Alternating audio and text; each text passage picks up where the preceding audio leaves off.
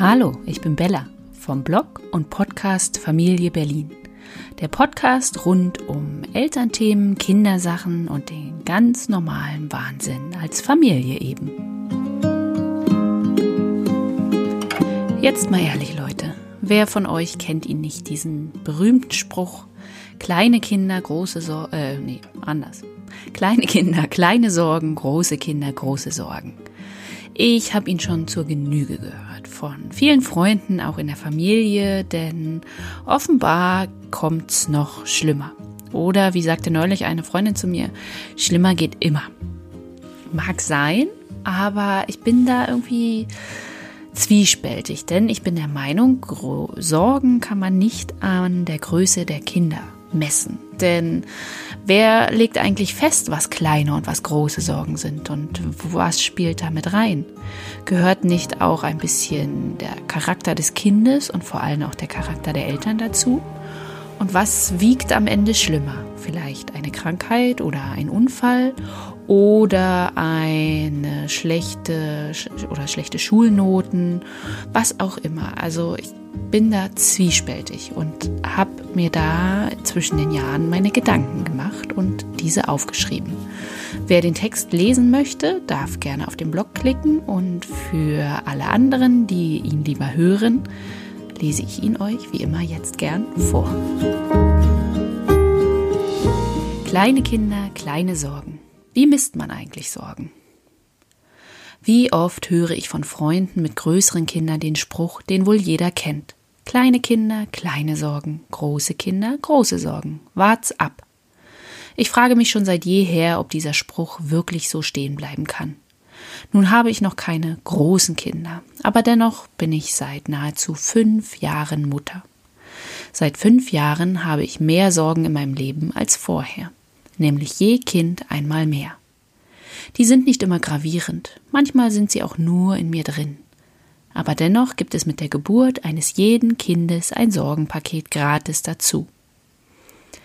Wächst dieses proportional zum Alter des Kindes an? Ich bezweifle es. Denn wer legt das Maß fest, mit dem die Größe dieser Sorgen gemessen wird? Ist es wirklich dreimal schwerer und sorgenvoller, wenn die 14-Jährige später nach Hause kommt, als wenn die Zweijährige einen Fieberkrampf erleidet oder Nacht für Nacht schlecht schläft? Was, wenn ich der 14-Jährigen schon früh beigebracht habe, wie sie alternativ zum stets verspäteten Bus heimkommt? Und ich vermute, sie steckt wie so oft in der U-Bahn fest. Würde das nicht die Sorgen mindern? Und ich bin mir im Klaren darüber, dass Drogen oder Krankheit weit schlimmere Sorgen sind als schlechter Schlaf. Schlimmer geht immer, aber es ist eben auch nicht sicher. Ich warte also, wie angeraten. Woher weiß ich, dass das jetzt die großen Sorgen sind, die mir vor Jahren prophezeit wurden? Ich hoffe, das steht dann dran. Dann hole ich mein Lineal und messe sie akribisch aus, setze die Zahl in Relation zu meinen Gefühlen, ziehe die Wurzel im Gedankenkarussell und summiere es dann auf mit Ängsten und möglichen Konsequenzen. So groß sind Sorgen. Das Alter spielt da keine Rolle. Denn ich glaube nicht daran, dass man Sorgen nur anhand des Alters der Kinder bemisst. Es gibt viel mehr, was mit reinspielt. So wusste ich stets, dass meine jetzt Vierjährige nicht auf die Straße läuft, komme was wolle. Bei meiner Zweijährigen sterbe ich an befahrenen Straßen innerlich zehn Tode, da sie immer eine kleine, unberechenbare Komponente in sich trägt. Sorgen bemessen sich für mich am eigenen Empfinden, an Erlebnissen, Erfahrungen und am Vertrauen ins Kind.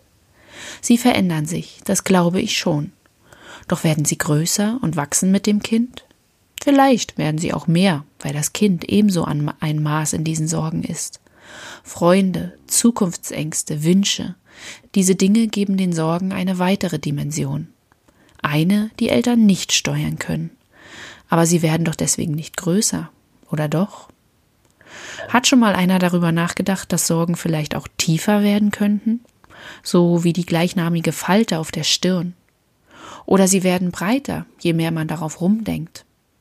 Das würde dann aber nicht mehr zum weit verbreiteten Spruch passen. Schade eigentlich.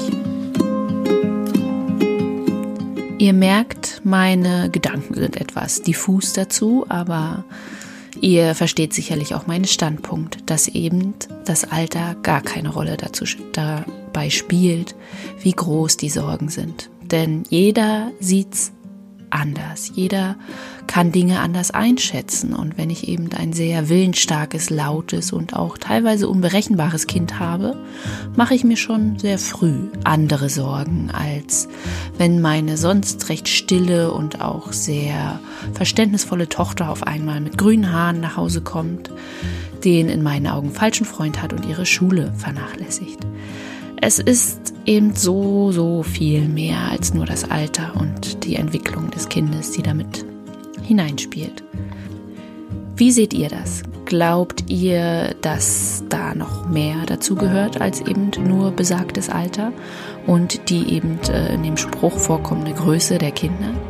Hinterlasst mir gerne einen Kommentar auf dem Blog, auf dem Bild bei Instagram dazu oder auch gerne hier in den Bewertungen bei iTunes. Darüber freue ich mich, ihr wisst, wie immer, sehr. Und bald gibt es ein paar neue Podcast-Interviews, die sind schon in Planung und teilweise auch in der Durchführung.